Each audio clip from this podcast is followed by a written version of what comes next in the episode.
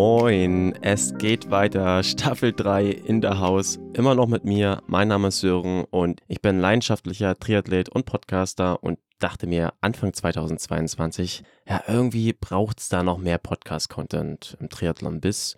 Ja, und hier sind wir nun, knapp 17 Monate später, startet Staffel 3 und ich freue mich sehr, dass es weitergeht und äh, vor allem diese Staffel zum ersten Mal einen offiziellen Präsenter hat. Willkommen an Bord, Mats.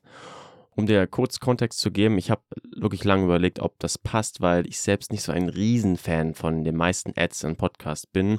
Aber ich finde, es ist ein geiles Match und bevor wir hier minutenlang ein auf Werbewilli machen, lass uns einfach in den nächsten Folgen peu à peu mal herausfinden, was Mats ist, kann und wie wir AthletInnen ganz konkret davon profitieren können, ja, damit auch ein echter Mehrwert dran steckt. In dieser ersten Folge habe ich mir hier zwei schon bekannte Gäste eingeladen. Coach und Wissenschaftler Sebastian Rösler war hier ja schon zweimal zu Gast und auch sein Schützling und Triathlon Pro Felix Henschel ist ja auch schon Wiederholungstäter hier im Watteslos Podcast. Das heutige Thema Leistungsentwicklung im Triathlon in den letzten Jahren. Da gab es ja echt teilweise krasse Sprünge. Technisch hat sich extrem viel getan. Wir haben outstanding Performances gesehen, die man vor wenigen Jahren so vielleicht auch noch nicht vorausorakelt hätte. Und ich denke, es ist genau hier spannend, mal rein zu zoomen, wie das ein Coach sieht, der eben ganz nah an der Praxis ist und sich ständig mit dem Status quo der Wissenschaft auseinandersetzen muss, um eben auch dran zu bleiben für seine AthletInnen. Und na klar, gerade auch hier in dem Duo ist es natürlich total spannend, da mal so ein bisschen mitzulauschen. Wie sieht zum Beispiel Felix die Entwicklung als Athlet? Wie schätzt er seine eigene im Vergleich zur Weltspitze ein? Und was nutzen die beiden im Coach- und Athletenverhältnis für Methoden, Tools und Messtechniken, um weiter im Profi-Triathlon-Zirkus mitspielen und letztendlich konkurrenzfähig zu sein? Fragen über Fragen, kommen wir zu den Antworten und damit ab rein in den Talk Mats ab, sozusagen, um ein ganz schlechtes Wortspiel hier reinzubringen. Viel Spaß beim Talk mit Sebastian und Felix und wir hören uns danach nochmal kurz. Ich würde, wie gesagt, so ein bisschen den Moderator spielen. Felix kann gerne reingrätschen, wenn er zwischendurch nicht einschläft, irgendwie. und ähm, deswegen äh, würde ich mal, ich würde mal ganz, wirklich ganz naiv jetzt mal den Ball an dich geben, Sebastian. Wir hatten ja darüber gesprochen, ich hatte dich gebeten, so ein bisschen, ein bisschen Input zu liefern über Triathlon Leistungsentwicklung in den letzten Jahren. Spannendes Thema. Und um den Ball mal an dich zu spielen, virtuell, würde ich mal gerne dich fragen, womit sollten wir eigentlich starten? Mit welcher Frage? okay. ähm, das stand nicht in den Show, die du mir geschickt hast, oder? Sehr gut. Direkt mal auf den falschen Fuß. Du hast mir auf den falschen Fuß gespielt. Ähm, mit welcher Frage sollten wir starten? Morgen nehmen wir die Coaches Corner auf und da haben wir einen Gast. Yo, kleine Service News. Die Coaches Corner Podcast Folge ist jetzt natürlich schon draußen. Es ist die aktuelle, also Nummer 28 mit Jonathan Zipf. Und äh, dem würde ich gern die Frage stellen, wenn alle jetzt in eine Richtung rennen, also Richtung Technologie und so weiter, macht es dann nicht auch mal Sinn, irgendwie wieder alles anders zu machen? Also, weil du kannst ja immer nur die Leute besiegen oder besser werden, indem du es anders machst oder besser machst.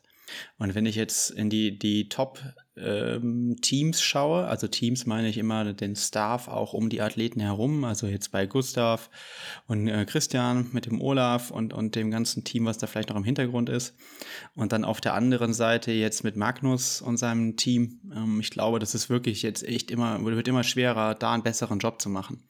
Weil einfach, glaube ich, das Commitment, das Gesamtsetup einfach also fast konkurrenzlos gut ist. Also dann weißt du ja, du musst als Betreuer in Anführungszeichen, als Coach, als ja, Physiotherapeuten sind da ja gar nicht so in, inkludiert in den Teams, wenn ich das so richtig mitbekomme. Aber sagen wir mal so, in dem ganzen Performance-Staff musst du ja, keine Ahnung, wahrscheinlich fast die Hälfte des Jahres unterwegs sein. Und ich glaube, dann gibt es jetzt nicht mehr ganz so viele Leute da draußen, die das noch leisten können. Also ich bin da auch raus. Ne? Mhm. Und vor kurzem habe ich, ähm, waren wir in Südtirol auf einem Coaches Get Together eingeladen vom Dan Lorang. Und ähm, wenn man dann mal auch, da haben wir uns auch ganz eng unter Trainern und das waren auch Biathlon-Trainer, Langlauftrainer, innen äh, zum Triathlon und so weiter. Und äh, da kam einfach insgesamt wieder dieses Thema, wie viel Input können wir noch geben? Also wie viel sind wir bereit und wie viel ist es auch möglich zu geben? Also wenn man Familienvater, Familien oder Mutter ist, so, also ich glaube, dann, dann ist es immer limitiert, ähm, wenn man allen Rollen gerecht werden möchte. So, ähm, das war jetzt ein kleiner, ähm, äh, wie soll ich sagen, Ausflug, äh, welche Frage man vielleicht zuerst beantworten hm, sollte. Also gibt es nicht eine andere Möglichkeit vielleicht, als immer nur dabei zu sein und so weiter? Oder muss man was anderes machen? Muss man vielleicht nochmal einen Ansatz, anderen Ansatz wählen? Ich glaube, das ist tatsächlich die aktuell brennendste Frage aus dem Inner Circle der Triathlon-Coaches. Hm. Ja, was ich spannend fand, wir hatten ja im Vorgespräch so ein bisschen hin und her geschattet und da ist mir eine Sache aufgefallen, die ich nicht ganz einordnen konnte. Du meinst so, ja, es gibt jetzt verschiedene Teams, die sich zudem professionalisieren. Jeder, manche köcheln vor sich ein bisschen hin, manche machen es professioneller. Und dann hast du so die Worte in den Raum gelegt, evidenzbasiert und äh, wissenschaftliche Methoden. Vielleicht kannst du uns da mal irgendwie abholen, wie du das gemeint hast, was, äh, was da der Unterschied ist und ja, was du ja. dazu denkst. Ja, gerne. Also evidenzbasiert heißt ja im Grunde immer, dass wir in so einem wissenschaftlichen Kontext, in dem muss man das jetzt hier auch irgendwie sehen, weil das möchte ich direkt sagen, das, was da heute in der Praxis passiert, das hat einen wissenschaftlichen Ansatz und auch einen wissenschaftlichen Standard. Evidenzbasiert heißt in dem Moment dann, dass man es zum Beispiel in einem Peer-Reviewed ähm, Journal veröffentlicht. Das heißt, Peer-Reviewed heißt, man hat ja Peers, das sind Gleichgesinnte sozusagen. Äh, manchmal hat man nicht das Gefühl, dass Gleichgesinnte sind in so einem Verfahren, weil ähm, man, also man, wie soll ich sagen, man reicht äh, eine Studie oder ein Paper, eine, ja, eine, eine Veröffentlichung ja irgendwo ein in, bei einem Magaz äh, bei einer ja, bei einem wissenschaftlichen Journal, so sorry, ist immer so schwierig, diese englischen Wörter äh, ins Deutsche zu packen. Aber äh, und dann gibt es da halt Reviewer, also Leute, die dir, die das dann eben überprüfen, sollen auch unabhängig sein. Ich will jetzt da nicht anfangen an dem Thema, aber äh, sagen wir mal, grundsätzlich sind sie ähm, blind. Sie wissen auch nicht, von wem das Paper kommt. Und wenn die sagen, ja, das passt, oder ich habe noch die und die Anmerkungen und ähm, dann dieses Paper auch veröffentlicht wird, dann würde man ja auch schon irgendwie sagen, okay, das ist, hat eine gewisse Evidenz, das hat einen gewissen Standard, das ist in einem wissenschaftlichen Journal publiziert worden. Da haben Leute, die auf dem gleichen Gebiet oder auf einem ähnlichen Gebiet arbeiten, das Ganze sich auch angeschaut und dann kann man sagen, das hat, das erfüllt einen Standard. Jetzt muss man sagen, das machen jetzt diese Teams ja eben eher nicht. Also da wird ja kaum was veröffentlicht, ähm, ganz, ganz selten. Es gibt ein paar, ähm, gerade aus dem Wintersport, Untersuchungen, die gerade äh, retrospektiv sich Dinge angeschaut haben. Also wie wurde periodisiert, wie wurde trainiert. Das machen die Norweger sehr transparent. Im Gegenzug äh, dazu gibt es zum Beispiel aus Deutschland kaum internationale. Ich, also mir ist gar keine bekannt äh, Studien äh, zu mhm. dem Bereich. Also da sind die skandinavischen Ländern eigentlich auch immer ähm, transparenter, sage ich jetzt mal. Und ähm, auf der anderen Seite eben diese wissenschaftliche Methoden. Ähm, das heißt, wir, also wir bringen ja mittlerweile diese, diese Universitätslabore dann ins Feld. Mhm. Also das fängt ja an, das wissen mittlerweile alle, das war vielleicht vor fünf Jahren noch was Besonderes, dass man irgendwie im Feld, also draußen, da wo der Sport passiert, Laktat misste. Ja, dann haben wir irgendwie äh, gehört, das machen die Norweger dann irgendwie tausendmal. Und bei uns ist das vielleicht zehnmal im Jahr. Das ist natürlich auch eine Kostenfrage. Ne? Ich meine, Felix kann da ein Lied von singen, wie teuer diese Teststreifen äh, immer sind. Die sind vor allen Dingen immer leer. Ja, ja, genau. und, und wie zuverlässig manchmal gefühlt auch diese Geräte sind, das frustriert uh. natürlich auch manchmal. So, und dann geht es ja mit portablen Spiros weiter, mit mittlerweile Körperkerntemperatursensoren ähm, und ähm, Prototypen von ähm, Leistungsmessern im Laufen. Also das ist ja dieser Stride, ja, das ist aber nicht der Stride, den man kaufen kann, sondern die Jungs aus Norwegen, die haben ja eine Kooperation laufen mhm. und die messen eine biomechanische Laufeffizienz über weitere Sensoren in diesem Pod. Also das haben wir, da haben wir jetzt gar nicht die Möglichkeit. Mhm. Das haben früher sag ich mal, ich komme ja von der Sporthochschule hier in Köln. Ähm, Professor Brüggemann hat das in seinem Biomechaniklabor gemacht. Ja? Also die haben die neuesten Gadgets gehabt, die haben die neuesten Technologien getestet und Prototypen da gehabt. Das passiert heute oder dazu haben heute wirklich die Besten der Besten Zugang. Ja, ähm, und ich denke, das ist einfach äh, auf einem Level, wo ich sage, da musst du auch schon eine gewisse wissenschaftliche Affinität und eine Ausbildung haben, um das überhaupt bedienen zu können. Mhm. Genau, du hast gerade schon Felix in die Runde reingeholt. Äh, bevor wir gleich nochmal genau zu dieser Belastungssteuerung und der Messtechnik kommen, ich hatte mir so als Stichwort Fortschritt durch Technik, gibt es ja auch so ein Slogan von einem Automobilhersteller. Mhm. Äh, Felix, hau du doch mal so ein bisschen deine Erfahrung raus. Äh, du kommst ja vom Laufsport ursprünglich, dann Triathlon geswitcht. Ich hatte gestern ein Gespräch mit einer jungen Profi-Triathletin, die auch vom Laufsport kam und die meinte, es ist ganz krass für sie gewesen, dass vorher, gut, hängt auch mal von dem vom Coach ab, dass da sehr, sehr wenig Daten-driven trainiert wurde und jetzt auf einmal im Triathlon sehr stark eben, wahrscheinlich auch durch die ja, technische Entwicklung in den letzten Jahren. Aber wie ist jetzt für dich so? Also du arbeitest jetzt mit Sebastian zusammen. Äh, was, was nutzt ihr für Gadgets und wie findest du das eigentlich so? Gute Frage. Also ähm, erstmal kann man ja natürlich schon irgendwie festhalten, dass gewisse ähm, technische Möglichkeiten im Laufsport einfach schon deswegen nicht äh, möglich sind, weil man zum Beispiel das Thema Radfahren nicht hat, äh, wo ja auch, glaube ich, ähm, so technisch einfach sich viel getan hat in den letzten Jahren.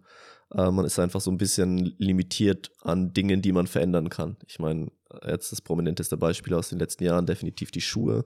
Und ich denke, da muss man so ein bisschen vielleicht auch einen Unterschied machen, was auch all diese Gadgets angeht oder ja, ich, ich glaube, du musst halt gewisse Dinge musst, musst du einfach mitmachen, um genauso schnell rennen zu können wie andere. Ne? Du kannst jetzt nicht sagen, ich verzichte auf, auf einen Superschuh, welcher dann auch der schnellste ist.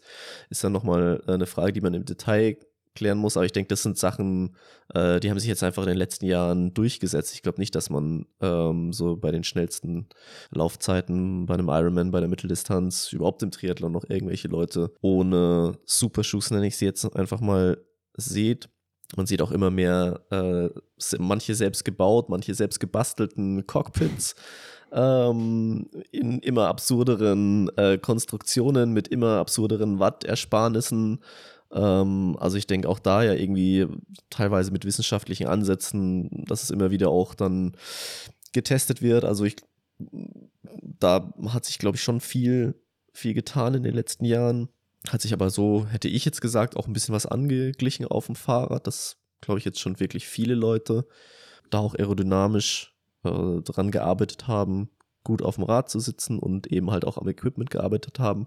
Und dann ist die andere Sache natürlich nochmal die komplette Trainingssteuerung, wo ich schon sagen muss, jetzt im Nachhinein auch, ja, das war schon phasenweise ähm, in meiner Laufkarriere. Das war schon dann jetzt, wenn man es vergleicht, wie ich jetzt mit Sebastian, wie wir jetzt zusammenarbeiten, dann war das schon eher so auf Hobbyniveau, würde ich sagen. Ne? Ich meine, du hast halt einfach teilweise einen, einen, Dauerlauf gemacht und dann hieß es halt, ja, lauf halt in dem und dem Geschwindigkeitsbereich, aber letzten Endes hat schon mal niemand mehr drauf geschaut, ob ich jetzt 250 Höhenmeter auf 10 Kilometer gelaufen bin oder am Kanal hoch und runter. Ähm, oder du hast halt gesagt, naja, bleib in dem und dem Pulsbereich, aber auch da ist es ja ein Unterschied, so wie dieser Puls entsteht, dieser Durchschnittspuls. Also ja, im Laufen nochmal, war auch ein bisschen eine andere Zeit vielleicht, ich weiß es nicht. Mhm. Ich hatte ja auch Phasen äh, in meiner Karriere, wo ich ab und zu mal dann beim äh, zur Leistungsdiagnostik in Leipzig geordert wurde vom, vom Deutschen Leichtathletikverband. Und dann kriegst du halt da deine Trainingszonen und sollst deine Tempodauerläufe halt in den Bereichen laufen und machen und so. Aber das machst du halt einmal im Jahr, weil dann wirst du jetzt weder von irgendwie Bundestrainern drauf angesprochen, dass es, dass man es öfter machen sollte, noch war es irgendwie ein, war es zu der Zeit ein relevantes Thema für mich. Ähm, ich muss aber schon auch sagen, dass ich zum Beispiel mit meinem Nachwuchsbundestrainer äh, damals Eckert Sperlich, der auch Richard Ringer äh, sehr, sehr lange betreut hat, mit dem zusammengearbeitet, schon dann sehr penibel, mehr, sehr viel auch aufs Datei gearbeitet haben da war dann schon so eine Sache, dass man halt wirklich jede Steigerung aufgeschrieben hat, um dann am Ende vom Jahr zu sehen, wie viele Kilometer an Steigerungen, wie viele Kilometer an Sprints du halt gemacht hast, was ja schon ein Unterschied ist, ob du im Jahr irgendwie fünf Kilometer gesprintet bist oder, keine Ahnung, 500 Meter. Ähm, genau, das war eigentlich so die, die einzige, die einzige Zeit in meiner Laufkarriere, wo wir äh, zumindest da Daten gesammelt haben, aus den Daten, die sozusagen im Training entstanden sind. Ja, genau, aber ansonsten muss man natürlich auch sagen, als ich angefangen habe mit dem Laufen, da hatte ich so eine Polar und Google Maps und dann habe ich da mir halt irgendwie überlegt, ja, wie lang die, die Runde war, wo ich dann nochmal abgebogen bin.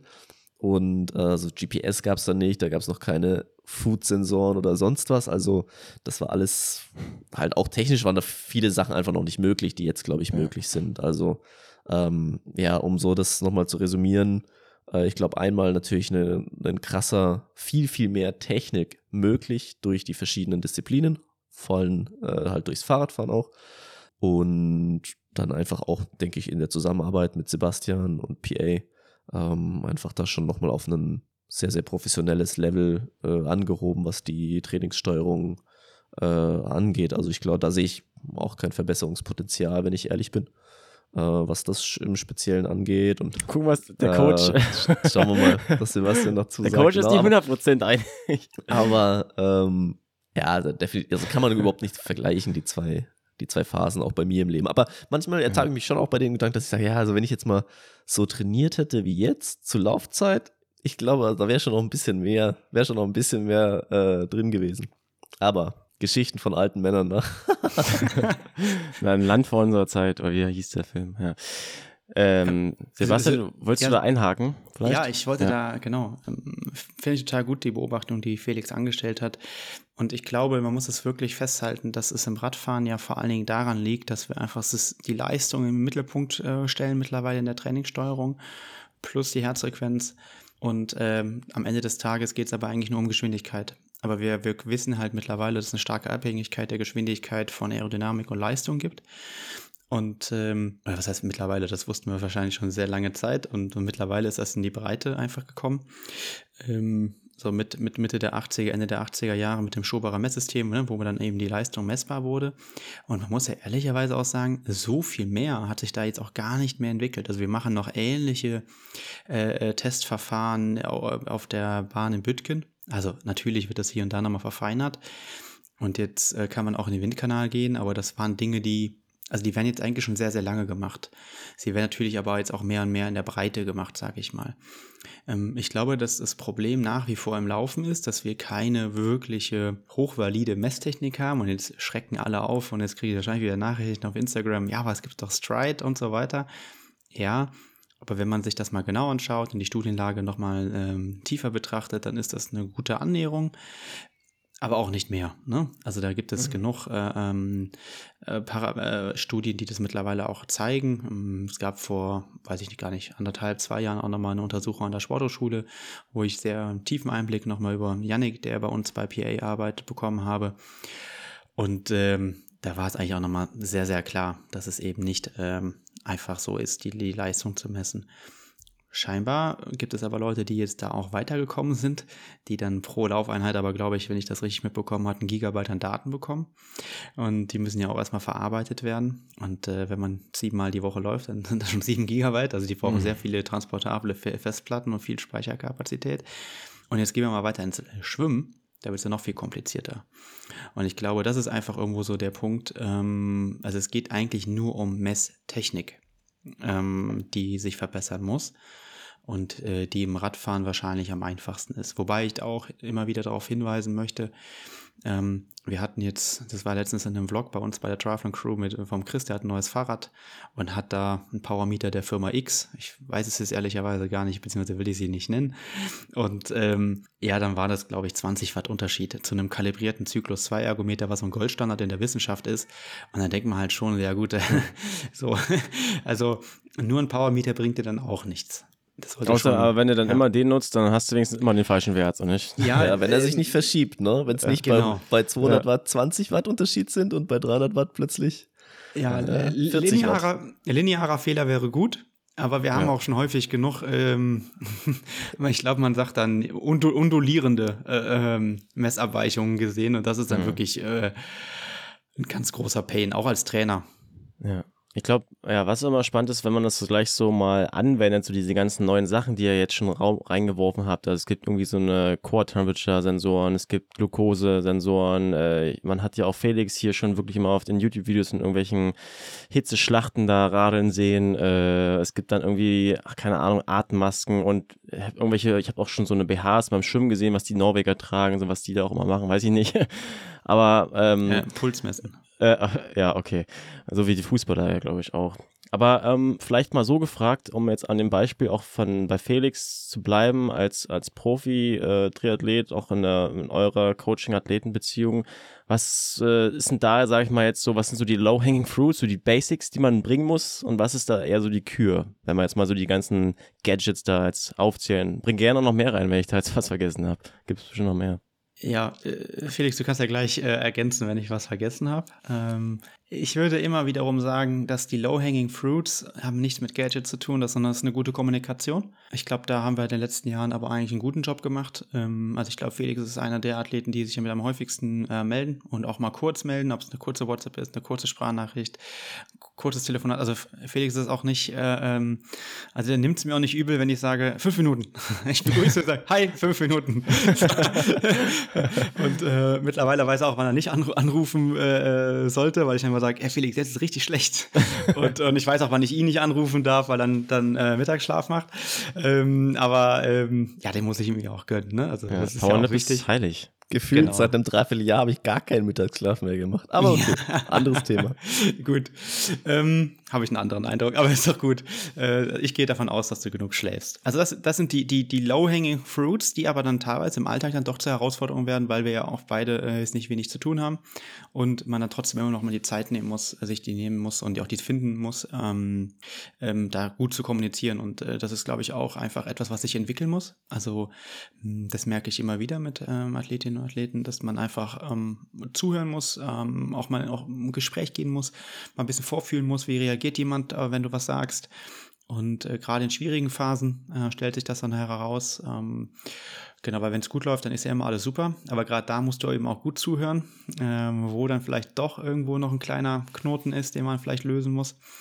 Also ich glaube, das, da sind wir gut. Ähm, aber ich denke auch immer, da kann man immer trotzdem noch mal besser werden. Ansonsten äh, technologisch, glaube ich, haben wir schon viele Dinge ausprobiert. Ähm, ich glaube, wir haben jetzt eine gute Basis an Dingen äh, gefunden und vor allem auch eine, eine, das ist mir fast noch wichtiger, du hast es gerade auch angedeutet, wenn es immer der gleiche Fehler ist. Also ich glaube, wir haben nicht nur valide Messtechniken, sondern auch reliable. Ab und zu spinnt das Laktatmessgerät. Das äh, muss man zugeben. Da kriege ich dann auch immer äh, also wenn er, wenn er mal einen schlechten Tag hat, kriege ich auch eine, also gar nicht gegen mich, aber einen, einen entsprechenden Kommentar äh, geschickt. ja, du zahlst da 500 Euro für das Ding, also 2 Euro für so einen Streifen. Da ist dann schon manchmal das gekoppelt mit Puls 185. Hm. Keine gute hast, Mischung. Was würde mich mal interessieren, Sebastian, hast du da eigentlich in Anführungszeichen Angst? Also du willst ja, dass es äh, immer reali wie sagst du, wie sagst reliabel. Genau, äh, Werte wiederholbar. wiederholbar. Genau. Ja. Und wenn man das jetzt quasi, und ich meine da ist nicht Felix, aber wenn man das jetzt in die Hand des Athleten oder der Athletin gibt, musst du ja bist ja ein bisschen abhängig sozusagen. Also ich glaube, als Coach ist das gar nicht so leicht, oder da so zu vertrauen und ja, mhm. macht, die Person macht das ja wahrscheinlich auch dann richtig, aber du musst es halt abgeben und es ist trotzdem immer so eine kleine Fehlermöglichkeit drin. Ja, aber der Punkt ist, ähm, also wenn es jetzt der eine Wert wäre im Jahr, und der mhm. muss sitzen, dann hätte ich die Vermutung oder dann hätte ich die Befürchtung. Aber wenn du relativ viele Daten bekommst und das ein halbwegs ein Gefühl dafür hast, ob der, äh, also jetzt im ersten, ersten Empfinden, ne, der ja. Datenpunkt kommt rein und du hast eine Herzfrequenz, eine Power, eine Leistungswert, sorry, und äh, eine Laktatkonzentration solltest du schon halbwegs wissen, okay, das ist jetzt irgendwie im, im Off oder nicht. Und mittlerweile, glaube ich, können wir das auch relativ gut äh, vorher irgendwie vorhersagen. Also ich, mhm. manchmal bin ich auch ganz stolz. Es gab so zwei, drei Momente, äh, wo ich gesagt habe, okay, das müsste, weiß ich nicht, zweieinhalb Millimol bei, ich glaube, waren es 290, 300 Watt oder ich weiß es gar nicht mehr. Mhm. Und dann waren es genau äh, die Werte plus minus dann denkst du, okay, dann, dann machst du deinen Job richtig und das baut natürlich auch wieder Vertrauen auf, ähm, hoffe ich zumindest. Äh, und, äh, und wenn dann die Werte dann nicht komplett, also dann kann auch mal eine 4 bei rumkommen, dann misst halt Felix nochmal und dann ist es 2,6 und dann wissen wir, okay, ja, dann wissen wir, was der richtige Wert ist. Mhm. Also ich muss ganz kurz eine Anekdote dazu erzählen. Es hat schon, äh, glaube ich, zu Sebastians äh, Vertrauen äh, darauf eingezahlt, dass Sebastian in Mexiko mal mit dem genau dem gleichen Gerät, nämlich auch so richtig schöne Messfehler produziert hat mit dreimal abwischen und so weiter und so fort. Da habe ich so richtig, ja. ich sag doch, das ist manchmal komplett. Ja, ja. Ach, ich weiß noch, ich weiß ganz genau, wo es war. Ich weiß ganz genau, wo es war da an der, äh, bei der Laufeinheit und auch bei genau. der, wir haben ja Pacing-Tests gemacht äh, mhm. vor Cozumel und dann denkst du dir, okay, eigentlich haben wir, haben wir eine realistische Einschätzung gehabt von dem, was war, was Felix kann und was war da irgendwie Plan. Und dann ist es mir trotzdem wichtig, das irgendwie nochmal zu untermauern. Da, also einfach auch, weil es ja auch wie meine Verpflichtung ist, da was Korrektes abzugeben. Und dann messe ich da und da kommt immer erstmal Error 4. und, und so, da gab es keinen Wert. So. Das ist auch in dem Video, da nicht rausgeschnitten. Und ähm, so, und äh, dann war der nächste Wert auch, sag ich, das kann gar nicht sein. Und ja, beim Fahrradfahren war es genauso, da bin ich da mit dem Roller über die halbe, nee, eigentlich über die ganze Insel gefahren. Was keine Kunst ist. Nee, ist keine Kunst. Es sind ja nur 60 Kilometer oder noch nicht mal. Und, ähm, und irgendwie da irgendwo zu finden. und dann haben wir da nochmal Leist, äh, Leistung und Her ähm, Herzfrequenz vor allen Dingen auch und Laktat versucht zu korrelieren. Dann, dann war es okay, aber es war trotzdem eher so Upper Range und ah, da war das Vertrauen schwierig in, in den, die Metrik. Aber klar, das, das gehört dazu und, und ich würde natürlich wünschen, dass die Gerätehersteller das irgendwann äh, besser machen. Und das fängt mhm. aber, äh, möchte ich auch ganz klar zu, dazu sagen, ich bin ja, äh, wir kommen da ja später noch auf das Projekt, aber ich bin jetzt ähm, am Wochenende mit fünf GPS-Uhren gleichzeitig gelaufen, ja. was alleine schon für sehr viele komische Blicke äh, gesorgt hat im Stadtwald hier bei uns. da haben wahrscheinlich die Leute gedacht, oh, da meint es jemand sehr ernst, da will es jemand sehr genau wissen es ist schon enorm, wie groß teilweise die Abweichungen sind in so einem GPS-Signal ähm, und auch was die Höhenberechnung angeht und so weiter. Also alle großen Plattformen, ob das jetzt Garmin ist, Strava äh, und so weiter, also insbesondere Strava, die machen das sehr gut, wie ich finde, haben alle eine Höhenkorrektur drin. Weil die Daten, die du aus einem Fit-File bekommst, also die eine Uhr aufzeichnen, sind massivst fehlerhaft. Und äh, das ist ein Thema für sich, ähm, worüber ich wahrscheinlich eine Stunde mittlerweile reden könnte. Ähm, aber das ist schon sehr enorm. Also, was ich sagen will, ist, man muss immer den Kontext sehen. Und umso mehr Datenpunkte man hat und um vielleicht auch mal, ob das mal eine Herzfrequenz ist, eine Pace, eine Leistung, you name it, ähm, es, es macht ja für mich eigentlich nur das Bild klarer. So, und, und es ist, umso mehr, umso, umso mehr Daten du etwas bauen kannst oder auf, umso mehr Säulen, desto stabiler steht ja eigentlich etwas. Also ich sag mal so, wenn ich nur Pace hätte und, und das wäre jetzt an dem Tag fehlerhaft oder der Power Meter wäre off von den Werten, dann hätte ich ja nur eine Quelle und hätte ein Problem. Und ich glaube, das können wir mittlerweile ähm, ja, gut einschätzen. Das kann Felix mittlerweile aber auch schon sehr gut. Und es ist auch enorm, wenn Leute sich damit beschäftigen, als Athletinnen und Athleten, dann kommen die nach Hause und kommentieren schon, ja, da war das und das und ähm, da war der GPS-Fehler an dem dritten Baum links hinter der Brücke. So, so und äh, das sehe ich teilweise als Coach dann auch erstmal nicht so direkt. Ne? Also, weil mhm. ich sehe ja immer nur das Ergebnis, aber die sehen das ja schon währenddessen und beschäftigen sich auch schon sehr viel damit. Das ist auch enorm. Mhm. Und da merkst du auch eigentlich immer auch einen Unterschied äh, im, in, im Prozess, also in der Leistungsentwicklung, wie sehr sich die Leute mit den Dingen beschäftigen. Mhm. Ich glaube, um jetzt nochmal auf, auf die Eingangsfrage zurückzukommen, wenn wir jetzt so sagen, okay, so die absoluten Basics ist halt, wenn man es einfach an den Geräten festmacht, das Wattmesser äh, oder Leistungsmesser mit einem mit einem Gerät, das es irgendwie aufzeichnet, Laufuhr ähm, und halt Zeiten beim Schwimmen zu sammeln wie auch immer. Also es variiert ja bei mir auch mal, schwimme ich mit Uhr, mal schaue ich auf die Schwimmbaduhr und schreibe dann einfach so Zeiten rein ins Programm, die ich mir so wünsche. Die sind auch immer schneller als die gemessenen, komisch. ähm, und genau, dann haben wir vor Mexiko mit dem Core Sensor angefangen. Aber ich würde jetzt mal selber sagen, so hauptsächlich erstmal auch Daten zu sammeln, um dann festzustellen, dass das, was ich dann in Mexiko hatte, einfach nochmal zwei Grad drüber war, über alles, was äh, ich hier gefahren bin. Ähm, obwohl ich da ja auch so einen Hitzetest gemacht hatte. Ähm, und eigentlich in meiner Heat Training Zone schon, schon gut drin war. Das war auf jeden Fall an in Mexiko nochmal deutlich krasser, auch, denke ich, ein Learning. Mal schauen, ob wir es nochmal brauchen, irgendwann. Hoffentlich. Und ansonsten genau Laktat, aber will ich jetzt auch sagen, vielleicht zweimal, zwei bis viermal im Monat hätte ich jetzt gesagt. Ähm, mhm. Außer, dass wir, dass wir mal so ein paar, ähm, vor allem auf dem Rad, ist es halt immer easy. Die meisten harten Einheiten fahre ich halt auf der Rolle. Dann ist eh gar kein Problem, um da einfach noch eine zusätzliche Kontrolle mit, mitzunehmen. Ja, genau. So, ich denke, das sind so die, das sind so die Basics irgendwie. Genau. Dann messe ich jetzt selber äh, noch HRV über das Whoop-Armband ähm, habe ich jetzt wieder angefangen, auch vor ein paar Monaten. Das hatte ich mal zwischenzeitlich pausiert. Und genau, das war's. Ich wiege mich ja. jeden Tag. Ist vielleicht auch eine Sache, denke ich, kann man schon auch hin und wieder mal interessante. Ja, ich glaube, das haben wir hinzugenommen dieses Jahr. Ja. Also die Ernährung nochmal ja. mehr zu tracken und auch das Gewicht. Genau, das track ich komplett. Gewicht track ich komplett. Ah ja, okay. Ähm, mhm. Genau, dann die Diagnostiken halt üblicherweise, Genau. sag ich Und da mal. möchte ich auch sagen, dass, äh, also Thema Diagnostiken, ich glaube, ich habe von keinem anderen Athleten in den Jahren, wo ich jetzt Felix äh, betreue, so viele Datenpunkte im Labor auch. Das hilft auch nochmal enorm. Hm. Ja, äh, genau. Wir kommen mal gleich nochmal ein bisschen zu den Faktoren nochmal jetzt auch auf Felix äh, Entwicklung bezogen. Aber was mich nochmal interessieren würde, Felix, eine Sache dazu. Du hast gerade die ganzen spannenden Punkte aufgezählt, wo man sich verbessern kann. Und äh, was mich mal interessieren würde, zum Beispiel bei YouTube zeigst du ja auch, da, dass du es machst. Was mich mal interessieren würde, wie viel Effort musst du da eigentlich reinstecken? Also das sind ja auch gewisse Workflows, die man erstmal irgendwie etablieren muss. Man muss ja die Prozesse dahinter verstehen. Ihr müsst euch austauschen. Mich würde mal interessieren, so wie viel Stress oder nicht Stress das im Alltag für dich ist, so diese ganzen Prozesse dahinter so.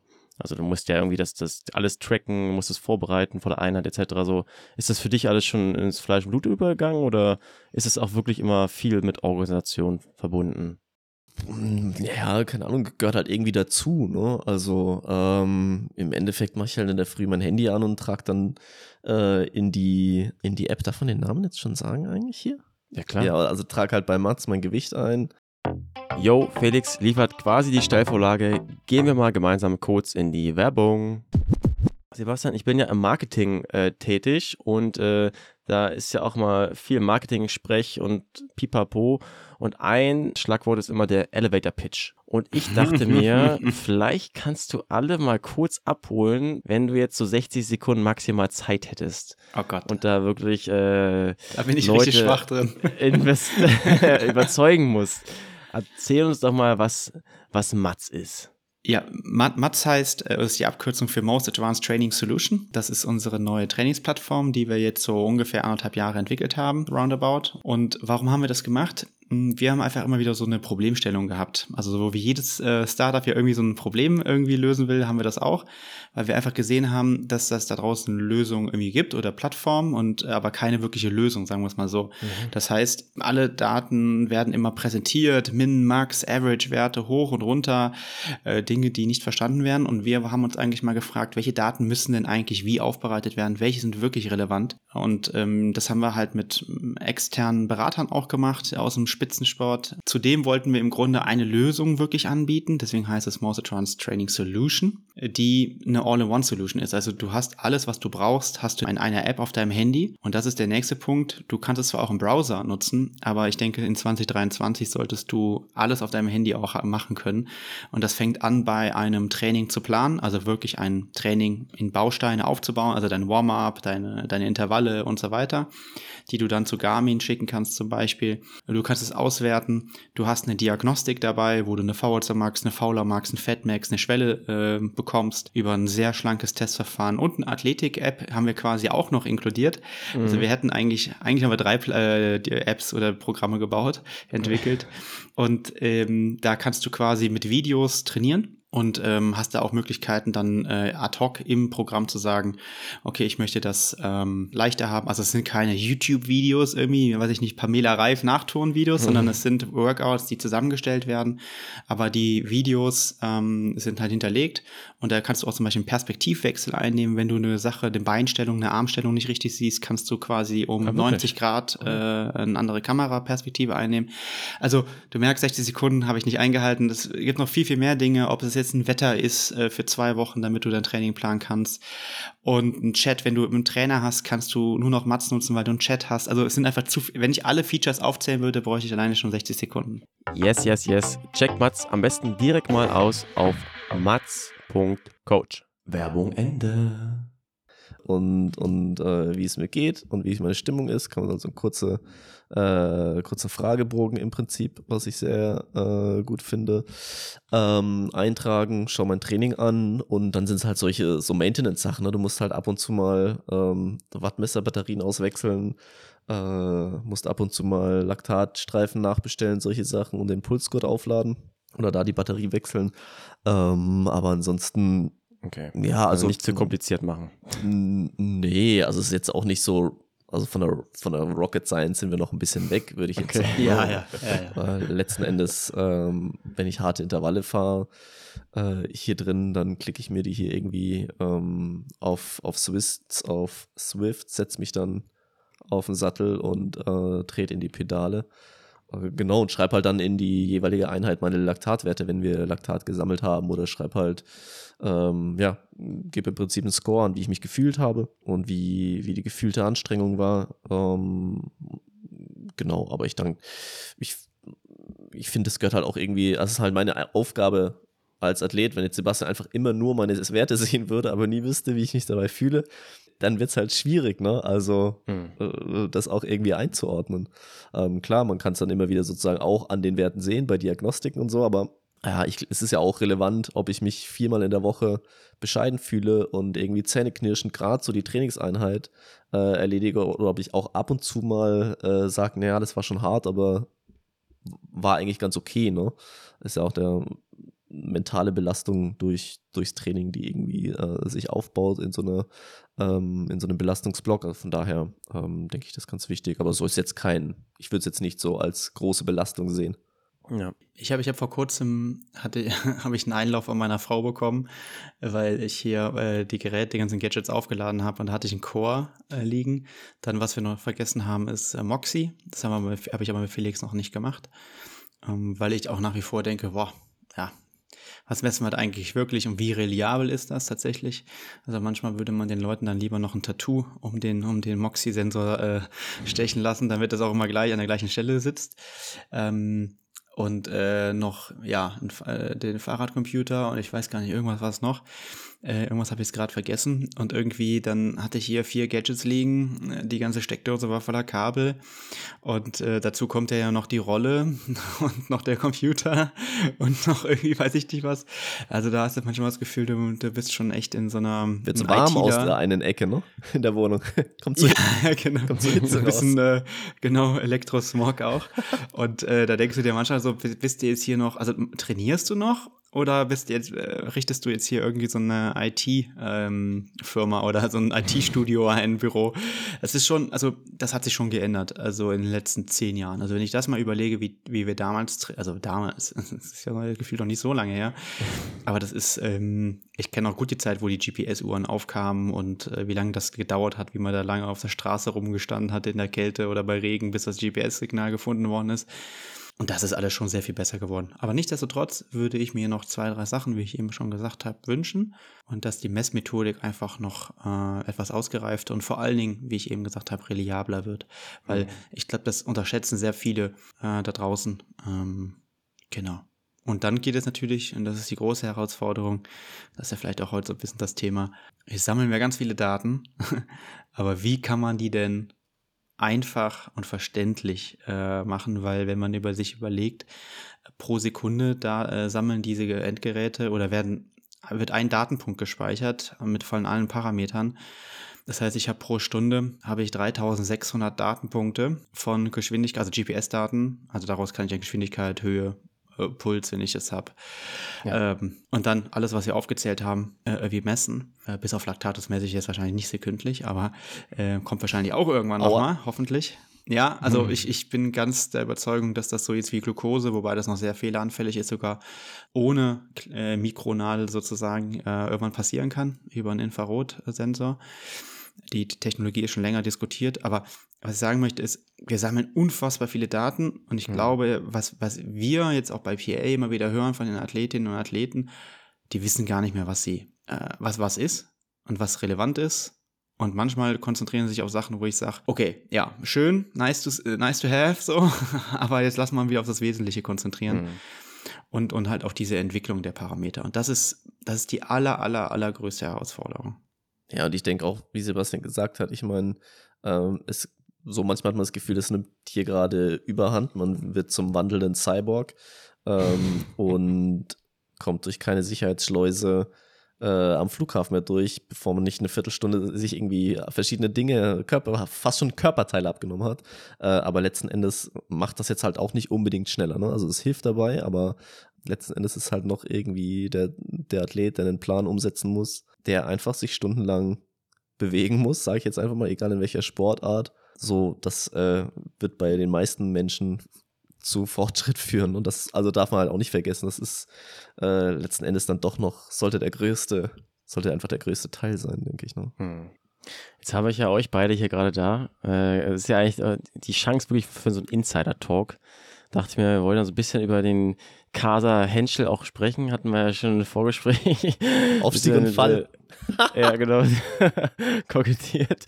Genau, du sagtest schon, Sebastian, viele, viele Daten. Es ist auch viel mehr transparenter geworden, wie, wo es hingeht, was die anderen leisten, was die Weltspitze macht. Ähm, ich glaube, viele, die auch Felix äh, Fall verfolgen, wissen auch wahrscheinlich noch so den, den ich würde das mal so den Coup nennen, ein Rot 21. Also da furios quasi nach vorne gestürmt. Und äh, vielleicht nutzen wir es einfach mal so, das mal so als, als, äh, als Recap sozusagen. Was ist seitdem passiert? Und äh, weil ihr seht, ihr denkt ja auch wahrscheinlich so, okay, wo stehen wir gerade? Wo ist die Weltspitze? Oder ich weiß nicht, welche Ansatzpunkte ihr da nehmt für euch, für eure Coaching-Athletenset. Da einfach mal so ein bisschen aus Nähkästchen plaudern, würde ich mal vorschlagen. Ja, also ich würde eh sagen, ich bin für die Kurzversion zuständig und Sebastian, gehst dann gerne nochmal ins Detail. Ich freue mich. Rot, äh, Rot war cool. Ich weiß noch, so ein paar Wochen vorher meinte auch Sebastian, dann kann lass ein halbes Jahr sagen, ja, also es läuft hier auch wirklich alles wie am Schnürchen. Du Felix, wir müssen uns mal drauf einstellen. Es kann auch mal Phasen geben, wo es mal nicht so gut läuft. Ich würde sagen, ja, im Prinzip vom, äh, wann war das Rennen? Irgendwie 10. September in Rot 2021 bis ja, jetzt so vor acht Wochen hatten wir dann eigentlich ein, also jedes zweite Telefonat ging halt so, ja, Sebastian, also mir tut hier das weh. Ich fahre übermorgen zum Bremen nach Nürnberg. Ja, Sebastian, ich bin jetzt gerade im MRT raus. Ja, Achillessehne, kannst vergessen, also wir müssen jetzt mal Pause machen. Ja, Sebastian, wir haben jetzt hier Hyaluron gespritzt. Ähm, sollte jetzt dann besser werden. Oh, Sebastian, Achillessehne wieder gut. Ja, dann haben wir ein paar äh, sorry, Monate. Äh, sorry, an die Spritze. Äh, also an die Sehne, an nicht die, in die Lippen oder so. Ja, achso, ja, nee, nicht. Also, das ist bei mir nicht nötig. Ja. Äh, versteht sich von selbst. Und ja, ich weiß nicht, wer hier zuhört, deshalb, ja. Und ähm, du, ist schon gut, dass du es gesagt hast, die Leute hören ja nicht zu, es sieht ja niemand. Ähm, also es lief eigentlich, es lief halt nichts, ne? Und daran merkt man einfach, wir hatten, haben ja begonnen im Oktober 2019 zusammenzuarbeiten. Dann kam Corona, ich bin Papa geworden. Ich hatte keinerlei irgendwelche Ablenkungen, kein Sozialleben, zwei Jahre trainiert. Ging halt schon auch natürlich dann die Leistungsentwicklung einfach gut. Und dann sieht man halt, was ich auch meinen Athleten immer wieder sage, ja, schön und gut, wenn man einen Drei-Wochen-Block gut hinbekommt. Aber wenn man halt dann acht Wochen oder zwei Wochen verletzt ist, das ist halt einfach, da machst du halt zwei Schritte vor und wenn du glücklich bist, machst du nur zwei zurück. Aber im, über die Zeit machst du halt dann irgendwie irgendwann mal 2,2 Schritte zurück und ja, im Prinzip sind wir da jetzt so, ne? Ich meine, gewisse Entwicklung haben wir schon auch immer wieder hinbekommen. Aber würde ich jetzt, also viel besserer Athlet, würde ich jetzt sagen, bin ich halt nicht als äh, im September 2021. Kön ja. Könntest du den Felix von September 21 jetzt schlagen? Mal ganz platt gefragt. Nee. Nein, nein, nee. auf gar keinen Fall. Nee, glaube ich auch okay. nicht. Also, also beim also, Schwimmen vielleicht. Ja. Ja. Ja, ja. Beim Schwimmen Aber es war halt auch, schon, ja. ich glaube, man muss auch sagen, dass es ein Sahnetag war. Hm. Auch ähm, vielleicht auch insgesamt, also auch mental. Ich glaube, der Sibi Kiele hat es danach kommentiert. Äh, ich weiß nicht mehr, wie es genau war, aber es war so, ja, ach krass oder, oder cool, dass du dran geglaubt hast. Hm, weil wir ich glaube, das ist auch ein großer, schon, ja. Ja, ich glaube, das ist ein großer Parameter, äh, ja. den man nicht unterschätzen darf. Und das machst du auch nicht jedes Mal. Das, das muss man auch sagen. Also da so an sich zu glauben und so lange dran zu bleiben und zu wissen, die, die letzten zehn Kilometer an dem ganzen Ding, mhm. über den ganzen Tag, das sind dann meine. Ja, ähm, das, das war schon, ich glaube, auch eine große mentale Leistung, die man nicht, ähm, auch nicht jeden Tag äh, aufbringen kann. Das muss man, also bei aller Physiologie und Wissenschaft, äh, das ist, da gehört mehr dazu. Hm. Ja, glaube ich auch. Und ich ähm, habe auch an anderer Stelle ja schon gesagt, ich glaube schon trotzdem nach wie vor, dass ich auch noch besser werden kann, trotz des gehobenen Alters. Ja, genau. Das war jetzt so die Schnellvariante, Sebastian. Aber ich, ja, was. Ja, also das es war, ich, äh, ähm, ich versuche das äh, jetzt nicht ausufern zu machen, aber im Grunde war es so, hat Felix ja gesagt, ähm, Herbst, Winter 19 ähm, sind wir irgendwie in Kontakt gekommen und haben dann gedacht, okay, das wäre ja irgendwie eine gute Geschichte. Lass uns das mal probieren, weil ich schon gesehen hatte vorher, dass Felix ein großes Potenzial hatte, aber halt das, also im Training, glaube ich, einfach ab und zu einfach voll in die falsche Richtung trainiert hat. Und das hat er ja gut auf YouTube protokolliert und ich habe das immer geguckt und dann ganz so, ach Mensch, das geht aber irgendwie auch anders. Hast du kommentiert dann wenigstens drunter? Ach, nee, ich glaube, da habe ich mich zurückgehalten. Dezent Wir haben dann immer mal geschrieben oder so, ich weiß es gar Okay. nicht mehr. Ähm, nee, da halte ich mich zurück, das, das, das, Okay. äh, das mache ich nicht. Also ähm, das, das gehört sich nicht, glaube ich. Aber ähm, Du würdest ja aus dem Schreiben nicht mehr rauskommen, wenn du da auf Strava Ja. einmal anfängst. Oh Gott, ja, ja, und die Leute würden es ja auch nicht verstehen, das habe ich ja bei einem Reaction-Video vor kurzem mitbekommen. Also da muss man ja auch aufpassen, äh, wie man, wie man sowas anspricht. Aber lassen wir das. Also Okay. äh, ich kann mich dann immer noch an den Satz erinnern, ja, das ist nicht konkurrenzfähig. Und das habe ich ganz klar ausgesprochen, weil es war schon so, ich möchte besser werden. Das war äh, Felix Wunsch. Und dann habe ich gesagt, okay, dann ist die Baustelle erstmal sehr, sehr klar. Wir müssen erstmal den aeroben Stoffwechsel, also im Sinne der VZ Max, irgendwie auch halbwegs mal konkurrenzfähig hinbekommen.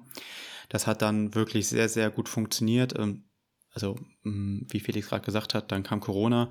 Dann waren wir erst alle ein bisschen verunsichert, was machen wir jetzt? Aber eigentlich war dann relativ schnell für mich klar, okay, das ist jetzt eigentlich zumindest sportlich, also jetzt bitte nicht falsch verstehen, ich will jetzt hier nicht eine Finn Kliman machen, aber ähm, das war mh, ja die Chance, eine riesige, po- riesigen Potenzialsteigerung hinzulegen, weil man einfach sehr, sehr viel Zeit hatte, wie Felix auch gerade beschrieben hat. Sozialleben war ja sowieso eingeschränkt aufgrund aller möglichen Regularien. Das heißt, da konnte man sehr gut trainieren. Das sehen wir auch bis heute. Also der, der Sprung auch im Amateurbereich und im Profibereich ist auch viel durch Corona zu erklären. Ähm, Das sind einfach sehr viele Leute sehr viel besser geworden. So, und ähm, dann haben wir das, glaube ich, echt ganz gut hinbekommen. Auch über 70.3, als die dann wieder kamen, ähm, Richtung 21 mit der Schweiz. Das war ein sehr, sehr gutes Rennen, glaube ich, bis heute. Also mindestens so stark, meiner Meinung nach fast wie, wie Rot. Und ähm, da habe ich schon gemerkt, okay, jetzt geht hier richtig was. Es geht absolut in die richtige Richtung. Und dann war ja irgendwo noch das Ziel, okay, lass mal das Podium attackieren. Und ähm, dass das dann so geklappt hat, das, da hängt ja mal sehr viel von ab. Aber wir haben äh, bis dato, also bis dahin wirklich auch, bei jeder Diagnostik war es eigentlich besser als davor. Also es war wirklich Wahnsinn. Also es war fast der Zeitpunkt im Jahr egal. Felix wurde immer besser, besser, besser, besser, Mhm, besser. mhm. Dann, dann ist er da die leider nicht 29,59 über 10 gelaufen, sondern die 30,01, glaube ich. So, und also wir haben dann auch in den Disziplinen gearbeitet. Schwimmen war natürlich immer ein bisschen schwierig während äh, Covid, weil einfach natürlich die Schwimmbäder immer mal wieder zu waren. Aber wir haben das Radfahren um, ich weiß gar nicht, müsste ich nachgucken, wie viel Prozent gesteigert, aber das ist schon echt enorm gewesen. Ja, ich glaube von so einer 66er V2 Max halt auf eine 83 dann in der Spitze, ne? Ja, aber ich meinte jetzt auch Richtung Schwelle, da weiß ich Ja, gar das war nicht ja kein Also, Plan. also ich glaube, das sind fast 20, 25 Prozent fast gewesen. Ja, 20. Hm. Ähm, also so von um die 300 auf 360 in der Spitze, meine ich. Ähm, das war wirklich sehr, sehr, sehr, sehr, sehr gut. Und ähm, Laufen, ja, ähnlich. Ähm, sicherlich noch mal über 10 Kilometer zum Beispiel, denke ich, knappe Minute rausgeholt, irgendwie sowas, vielleicht, weiß ich nicht. Ähm, so, und dann war rot und dann haben wir gesehen, okay, da war noch viel Potenzial. Es war sicherlich sehr gut gelaufen. Die in der Vorbereitung hat echt ein- eins ins andere auch so äh, reingeklickt, sag ich mal. Wir haben alle Blöcke, die wichtig waren, für Felix auch gemacht. Ich denke, nach wie vor hat er ein Kraftausdauerpotenzial, woran wir jetzt auch immer wieder arbeiten. Also das spezifische Kraftausdauer auf dem Fahrrad insbesondere. Aber wir hatten so eine Bilderbuchvorbereitung, also wir konnten ne, so klassisch Hügelläufe im Winter machen. Dann haben wir die, die, die, die 1600er, die 2000er gemacht, die Tempowechsel. Also ich konnte, weißt du, die, die, die, die Nomenklatur des Lauftrainings konnte ich durchdeklinieren. Äh, deklinieren. Das war im Radfahren ähnlich. Wir haben dann, weiß ich nicht, zwei oder dreimal warst du in Rot, ähm, spezifisch auf die Runde vorbereitet, dort Race Pace Intervalle. Also das war wirklich so, das war schon auf einem extrem hohen Niveau, würde ich sagen. Ähm, das würde man jetzt auf Kosumil nicht hinbekommen, da mal eben hinzujetten. Und da, gut, da brauchst du auch nicht, es geht einfach nur viermal um eine Kurve. Aber ähm, das war schon spot on vorbereitet. Also da würde mir auch heute nicht mehr so viel mehr einfallen, was man noch machen könnte. Zudem haben wir äh, Felix Aerodynamik immer wieder optimiert. Das war richtig, äh, sicherlich auch nochmal ein großer Punkt, bis jetzt bis zu dem individuellen Cockpit, was er bekommen hat. Ähm, und also das ging, wir haben wirklich alle Schritte mitgegangen. So, und dann kamen halt wirklich immer wieder Rückschläge, die eigentlich, würde ich sagen, im Training nicht mm, aus, aus dem Training her nicht so wirklich herleitbar waren, sondern es waren halt, jetzt so vor kurzem war es ein Vitamin D-Mangel, dann war es ich weiß nicht, ob ich sagen darf, da rein eingerutschte äh, Sattelstütze ähm, und solche Sachen. Also es waren dann immer auch so, und dann sieht man wie plötzlich, wie, wie, wie, und dann wird man jetzt, also wer jetzt zuhört, denkt man, denkt man sich, ja, wie kann das denn passieren? Mhm. Aber es passiert halt, weil dann irgendwann auch so der Gesamtload halt höher wird. Also äh, sagen wir mal Familie, Job etc. pp. Der Felix macht ja auch noch ein paar andere Sachen als nur trainieren. Social Media vielleicht auch. Also ich Ja. muss Felix mal sagen, dann ja. Gehört vielleicht ja auch ja dazu Teil irgendwie Jobs, zum ja. Job. Ja. Genau. Und ähm, ja, dann, dann bist du plötzlich äh, aus so einer, wo wir immer den Drive, also wir waren immer so, weißt du, auf dem Fahrersitz und wir hatten das alles unter Kontrolle und plötzlich bist du Beifahrer und, und Hm. versuchst nur noch ins Lenkrad zu greifen und den, den Weg zu korrigieren. So fühlt es sich ein bisschen an. Und ich glaube, jetzt kommen wir langsam wieder ähm, dahin, das Lenkrad in beiden Händen zu halten. Aber das war natürlich schade, dass wir das nicht ähm, bestätigen konnten. Ähm, aber das Potenzial, ja, ist da. Also ich glaube, dass Rot nicht ähm, quasi der, der Weisheit letzter Schluss war. Das, das kann man mindestens bestätigen. Und eigentlich ähm, das, was, was Patrick dieses Jahr in Rot gezeigt hat, natürlich auch nochmal äh, mit einer super Vorbereitung, tollen Team auch, äh, vielleicht auch nochmal einen Zentimeter mehr Dämpfung in den Schuhen und einer Carbonplatte noch mehr. Aber da, ich will die, also soll ich es überhaupt nicht. Ich finde die Leistung mega genial und ich finde das echt auch super mental, einfach jetzt zu sehen, es geht. Also man kann 2,30 laufen.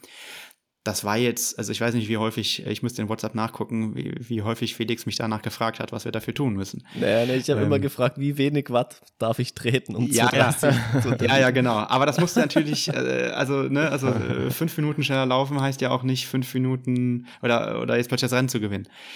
So, und, und äh, also fünf, schnell, fünf Minuten schneller im, im Ziel zu sein. Und das haben wir immer schon wieder geguckt, ähm, wie man das machen kann. Ähm, aber wir hatten dann relativ schnell auch andere Probleme. Zum Beispiel. Ja, also zum Beispiel ähm, äh, immer wieder kleine Verletzungen. Naja, was heißt kleine Verletzung? Ich hatte zweimal halt mit einer Achillessehne zu kämpfen. Ja, und ja. wer auch immer mal mit Achillessehnenproblemen zu kämpfen hatte, man macht und tut, es ist einfach eine langwierige Geschichte. Ich habe ja dann irgendwann die, und ich hatte es ja zuerst an der rechten Seite, dann zwei Wochen später auch, wie ich jetzt sagen würde, aus dem Nichts. Ich kann es mir auch bis heute, bin ich ehrlich, bin ich, es Ja. gibt in dem ganzen Setup keinen Grund, warum. Dann auf der anderen Seite, ja, ne, also da, ja, da bin ich mir jetzt auch einfach keine Schuld, ge- keine Schuld bewusst. Und ähm, ja, genau, also das ist halt, das sind jetzt auch ja keine kleineren Verletzungen, ne? Also das hat das eine Mal, Ja. glaube ich, drei, drei, vier Monate äh, fast gedauert. Und ähm, 2022, letztes Jahr, war, konnte ich Anfang Mai dann im Prinzip so langsam mit Laufkilometern wieder äh, Ja. anfangen. Nein, ich meinte jetzt auch, es war jetzt kein, also wenn man immer denken würde, oh, das hat jetzt aber, wir sind jetzt in 23, äh, äh, Ende Juli, dann würde man vielleicht denken, ja, das ist, ist jetzt aber ja fast zwei Jahre her. Also wie schwer ist er mit dem Rad gestürzt? Ja, also äh, so war das jetzt eher von mir gemeint. Aber klar, ja, das waren die Sachen. Ähm, ähm, ja, und dann das hat sich einfach so gehäuft und dann auch äh, so Sachen wie ich, das, wie war das noch mit dem E-Biker nochmal, wo, wo Ja, du mit dem stimmt. Rad gestürzt bist? Also dann, das darf man auch nicht unterschätzen. Ja? Also das war dann schon auch im Nachhinein ein gar nicht so irrelevanter Fahrradsturz. Mhm.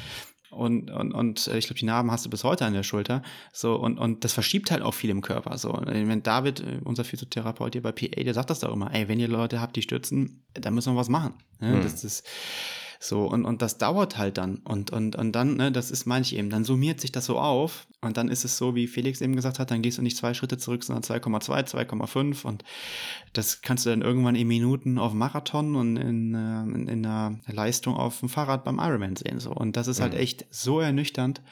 Und äh, aber das gilt wieder darum, die Puzzleteile wieder zurechtzurücken, zusammenzusetzen und wieder nach vorne zu schauen. Und das, ähm, glaube ich, äh, weil du eben, das war, das wollte ich eben noch beantworten, du hast eben gefragt, woran wir uns orientieren. Also ich orientiere mich maximal einen Monat vorm Rennen. Also das hängt ja aber von den Startlisten auch ab, welches Rennen und so weiter. Schaue ich mir mal ansatzweise und vielleicht ist es wirklich der früheste Termin an, wer da startet und mit der Konkurrenz. Ansonsten, ich glaube, im Daily beschäftigen wir uns immer nur, wie kann Felix besser werden. Ähm, das ist das Einzige, was wir verändern können. Also ich kann ja jetzt nicht nach, weiß ich nicht, Andorra fliegen und irgendwo jemanden in die Beine gerätschen auf der Bahn oder so. Also dann könnte ich das was, beeinflussen. Aber äh, ja, also das, das hilft ja nicht, will ich damit Ja. sagen. Hm. Ja, aber du hast ja auch gesagt, weil Stichwort Puzzleteile, dass es da auch schon wieder einen Progress zu erkennen gibt mit dem neuen Projekt, wo wir jetzt gleich zu kommen. Aber ich wollte noch eine Frage an Felix richten, wo wir ihn vielleicht auch dann entlassen wollen. Er hat Ich weiß nicht, hast du schon Abendbrot gegessen, Felix, eigentlich? Ich habe tatsächlich äh, um 17 Uhr schon äh, mit Ach. meinem Sohn zu Abend gegessen, weil ich auch echt ah. Hunger hatte, weil das Mittagessen auch relativ früh war. Äh, aber es wird nicht das letzte Abendbrot bleiben. Ja, okay. Ich es kommen noch ein, zwei Midnight-Snacks dann. Ja, okay. Midnight, also entschuldige mal, ich schlafe um 21 Uhr, wenn alles gut läuft. Ähm, nee, so, nee, okay, aber ich muss okay. noch, ähm, mein, mein Proteinziel habe ich noch nicht ganz erreicht und ein paar Kohlenhydrate, äh, äh, sorry, ein paar Kalorien äh, habe ich auch noch offen. Ja. Ja. 1000 knapp, ja, ich, also. Ja. Oh. Nee, 1000. Ui, okay. Na gut, aber das geht ja heute auch easy schon mit Adam. Ja, ein Mars-Gainer rein. oh, Pilla Colada, ja. Pilla, Pilla Colada, genau, ja. ähm, mich würde noch interessieren, Jetzt, du verfolgst es auch so, um nochmal so rauszuzoomen auf die Eingangsfrage mit der Triathlon-Leistungsentwicklung. Man sieht die anderen Sportler als konkretes Sportler bei, bei dir sozusagen. Ähm, mich würde mal interessieren, was wünschst du dir noch irgendwie so oder was hast du dir noch vorgenommen jetzt für die nächsten Jahre vielleicht auch so? Die Frage, ich hatte dir eh nicht schon mal gestellt bei unserem ersten Talk wo du meintest, ja, da gucke ich, ich gucke halt von Saison zu Saison. Jetzt ist alles ein bisschen anders gekommen, wie man, als man dachte, aber, wie denkst du gerade darüber so? Ja, mittlerweile gucke ich noch mehr von Saison zu Saison.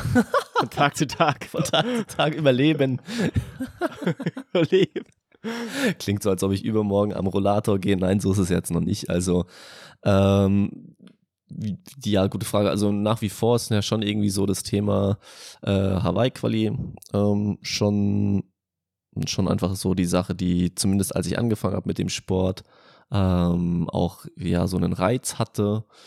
Äh, wird man sich jetzt, wird glaube ich die Zukunft zeigen, wie lang dieser Reiz noch aufrecht zu erhalten ist und, und, und wie sich das alles weiterentwickelt. Aber ja, Sebastian hat ja gesagt, er schaut so einen Monat vorher dann auf die auf die Listen, so Listen durchstöbern. Das habe ich mir auch irgendwann dann äh, abgewöhnt, aber ich schaue schon natürlich auch so ein bisschen, ja, okay, was, was ist jetzt realistisch, was ich so treten kann auf eine Langdistanz, was treten die da vorne, so, was ist ganz okay zu treten, was ist gut zu treten, also klar, damit befasse ich mich jetzt schon ähm, hin und wieder mal, aber ja, ansonsten ist es schon, ja, auch jetzt so, es ist schon so ein, so ein Schauen von, von Jahr zu Jahr, muss auch zugeben, so der Spaßfaktor ist jetzt ja auch nicht zu vernachlässigen, weil es doch einfach ein sehr äh, einnehmender ähm, Beruf auch ist. Ne? Es ist halt von Montag bis Sonntagabend. Das ist jetzt nicht irgendwie von Montag bis Freitag, also zumindest nicht mit dem Trainingssystem, äh, mit dem wir arbeiten.